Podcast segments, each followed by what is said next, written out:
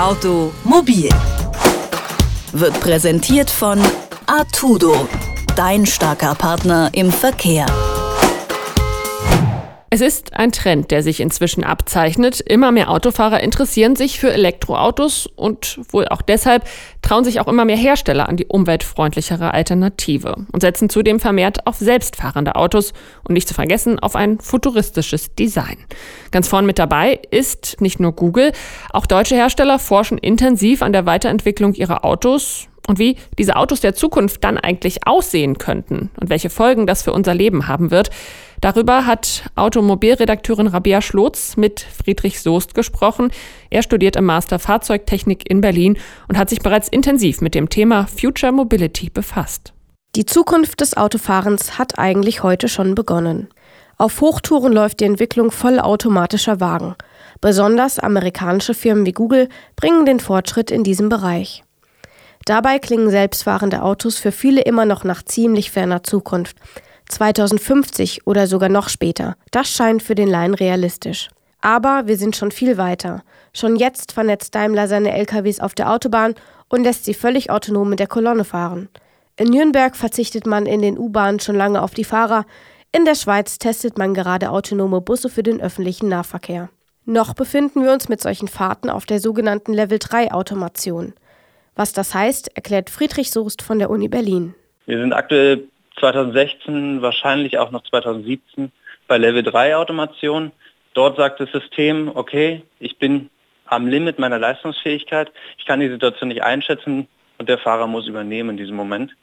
Während in der, in der vierten Stufe der Automation dann das System immer in der Lage sein muss, auch bei einem schlafenden Fahrer selbst in einen sicheren Zustand zurückzukehren. Und dafür haftet im Prinzip der Hersteller, was in dem Moment rein rechtlich und politisch dann wahrscheinlich auch kein Problem mehr sein wird. Rechtlich und politisch ist autonomes Fahren derzeit nämlich noch so eine Sache.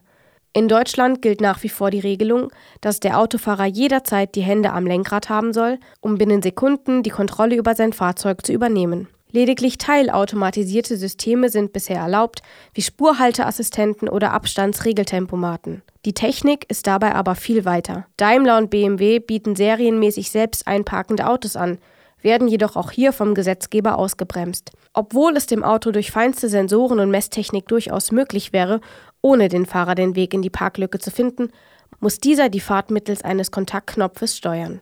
Autonomes Fahren? Fehlanzeige. In den USA ist man da deutlich weiter.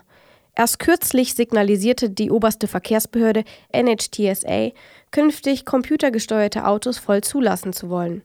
Bis dies Realität wird, muss aber noch einiges geschehen. Die Kommunikation zwischen dem Auto und den Insassen, aber auch mit der Umwelt, muss perfektioniert werden, sagt Friedrich Soest. Diese Sprache, die dieses Fahrzeug spricht mit, den, mit der Umwelt, muss natürlich hochintuitiv sein, weil es Kinder verstehen müssen, weil es besonders alte Menschen verstehen müssen und natürlich alles, was das Fahrzeug umgibt. Ein realistischer Zeitraum, ab dem wir mit solchen hochentwickelten Autos rechnen können, ist dabei gar nicht so weit weg. Schon zwischen 2020 bis 2023 sollen solche Wagen auf den Markt kommen. Um das möglich zu machen, ist aber nicht nur die Automobilindustrie gefragt. Denn damit ein Auto auch wirklich unfallfrei fahren kann, muss sich die Umgebung darauf einlassen. Ein wichtiger Schritt ist hierbei eine genaue Kartografie der Umwelt. Nur wenn der Bordcomputer auf millimetergenaue Daten von Straßen und Wegen zugreifen kann, ist es ihm möglich, das Auto intuitiv und ohne Schaden zu lenken. Hochgenaue Karten bilden neben den Sensoren, den Onboard-Sensoren des Fahrzeugs, ein ergänzendes Element zur Orientierung in seiner Umwelt. Zum einen sind natürlich die Fahrzeughersteller und Dienstleister dabei, dieses Kartenmaterial bereitzustellen. Zum anderen sind Kommunen und Länder natürlich auch in der Pflicht zu kooperieren und dementsprechend eine Aktualität zu gewährleisten. Das heißt, dass beispielsweise Änderungen des Straßenverlaufs durch bauliche Änderungen vervollständigt werden müssen und natürlich direkt auch in dieses Kartenmaterial eingepflegt werden. Das heißt, man hebt sich in Zukunft unter Umständen länderweise oder bundeslandweise davon ab, wer hat oder wer, welches Land kann diese Fahrfunktion schon gewährleisten und welches ist damit natürlich auch ein attraktiver Standort. Das Autogeschäft der Zukunft ist also hart umkämpft, nicht nur von Autoherstellern. Die Entwicklung solcher Autos hat aber noch weitere Folgen. Neue Geschäftsmodelle, neue Arbeitsmodelle, neue Lebensqualität. Aber der Reihe nach. Beginnen wir mit den Geschäftsmodellen. Welche Industriezweige werden von den Entwicklungen denn besonders profitieren? Das ist zum einen natürlich die Logistik. Die einfach ein Drittel der, der aktuellen Kosten über Personal verursacht wo natürlich der Gedanke sehr, sehr interessant ist, dort umzusteigen auf automatisiertes Fahren. Aber auch natürlich fernere Zweige, mobilitätsfernere Zweige wie Hotels, wie Restaurants. Die Vorteile, beispielsweise für die Hotellerie, liegen klar auf der Hand. Fahrende Hotels, die ihre Gäste nach einer anstrengenden Geschäftsreise über Nacht wieder nach Hause bringen, könnten den Markt revolutionieren. Dies ist vor allem durch eine weitere Entwicklung möglich, nämlich die E-Mobilität. Denn auch hier wird sich bis 2020 einiges ändern. Noch haben elektrische Autos einen ähnlichen Aufbau wie herkömmliche Kraftstofffahrzeuge. Durch den Einbau leistungsstarker Akkus wird sich das aber ändern, erklärt Friedrich Soest. Durch die Nutzung elektrischer Antriebe wird sich die Verteilung der Volumina im Fahrzeug erheblich ändern. Aktuell sind herkömmliche Konzepte zumeist in zwei bzw. drei Box-Designs aufgebaut. Hierbei nimmt der Verbrennungsmotor mitsamt der Nebenaggregate einen erheblichen Einfluss auf den Fahrgastraum, wie man ihn kennt. Im Gegensatz dazu können jedoch elektrische Antriebe dezentral angeordnet werden. Das heißt, sie benötigen zwischen den einzelnen Komponenten weniger mechanische Verbindung. In der Praxis bedeutet dies einfach, dass beispielsweise der Mitteltunnel in den Fahrzeugen entfällt und sie bei gleichen Abmaßen ein besser nutzbares und vor allem größeres Raumangebot bieten können. Zusätzlich verstärkt wird dieser Trend hin zu neuen Fahrzeugarchitekturen natürlich auch durch die Automatisierung.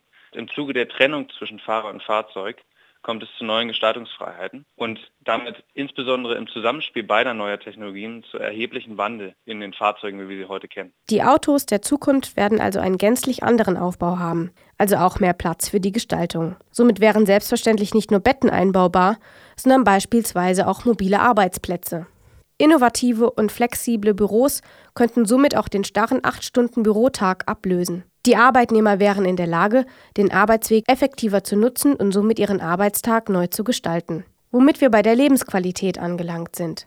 Muss man sich nicht mehr auf andere Verkehrsteilnehmer oder Regeln konzentrieren, bleibt viel mehr Zeit, sich schöneren Dingen zu widmen.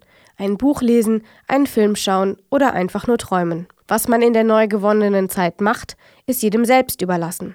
An Angeboten wird es sicherlich nicht mangeln. So arbeitet Ford bereits an der Entwicklung eines Kinos für Autos. Während der Fahrt kann die Leinwand in den Innenraum ausgefahren werden, direkt vor die Windschutzscheibe. Bislang rechnet man für dieses Mehr an Zeit und Qualität aber auch um die 4.000 bis 6.000 Euro Zusatzkosten beim Kauf. Friedrich Soest findet jedoch, dass sich diese Investition durchaus lohnt. Wenn man sich vorstellt, dass die Zeit, die man aktuell täglich pendelt, von schätzungsweise 45 Minuten, ist glaube ich der aktuelle Durchschnitt in den USA. Wenn man diese Zeit nutzen kann, um zu arbeiten und den Wert berechnet, den Mehrwert, den man übers Jahr damit generieren kann, dann hat man natürlich eine Amortisationsdauer von ein bis zwei, drei Jahren. Dennoch ist für viele der Gedanke, sich ganz auf sein Auto zu verlassen, suspekt. Ist der Mensch überhaupt bereit, das Lenkrad und so auch die Kontrolle gänzlich an einen Computer abzugeben?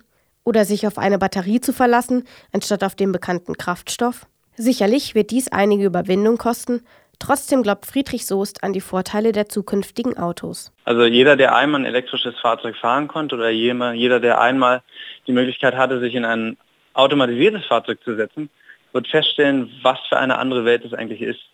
Und der Umstieg danach ins eigene Fahrzeug zurück kommt einem im Prinzip vor wie 100 Jahre in der Zeit zurück. Zurück ist also keine Option bei der Autoentwicklung.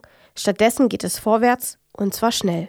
Wie können wir uns die Autos von morgen vorstellen und welche Folgen wird das für unseren Alltag haben? Dieser Frage ist Automobilredakteurin Rabia Schlotz nachgegangen. Sie hat einen Blick in die Zukunft der Mobilität gewagt. Automobil wird präsentiert von Artudo, dein starker Partner im Verkehr.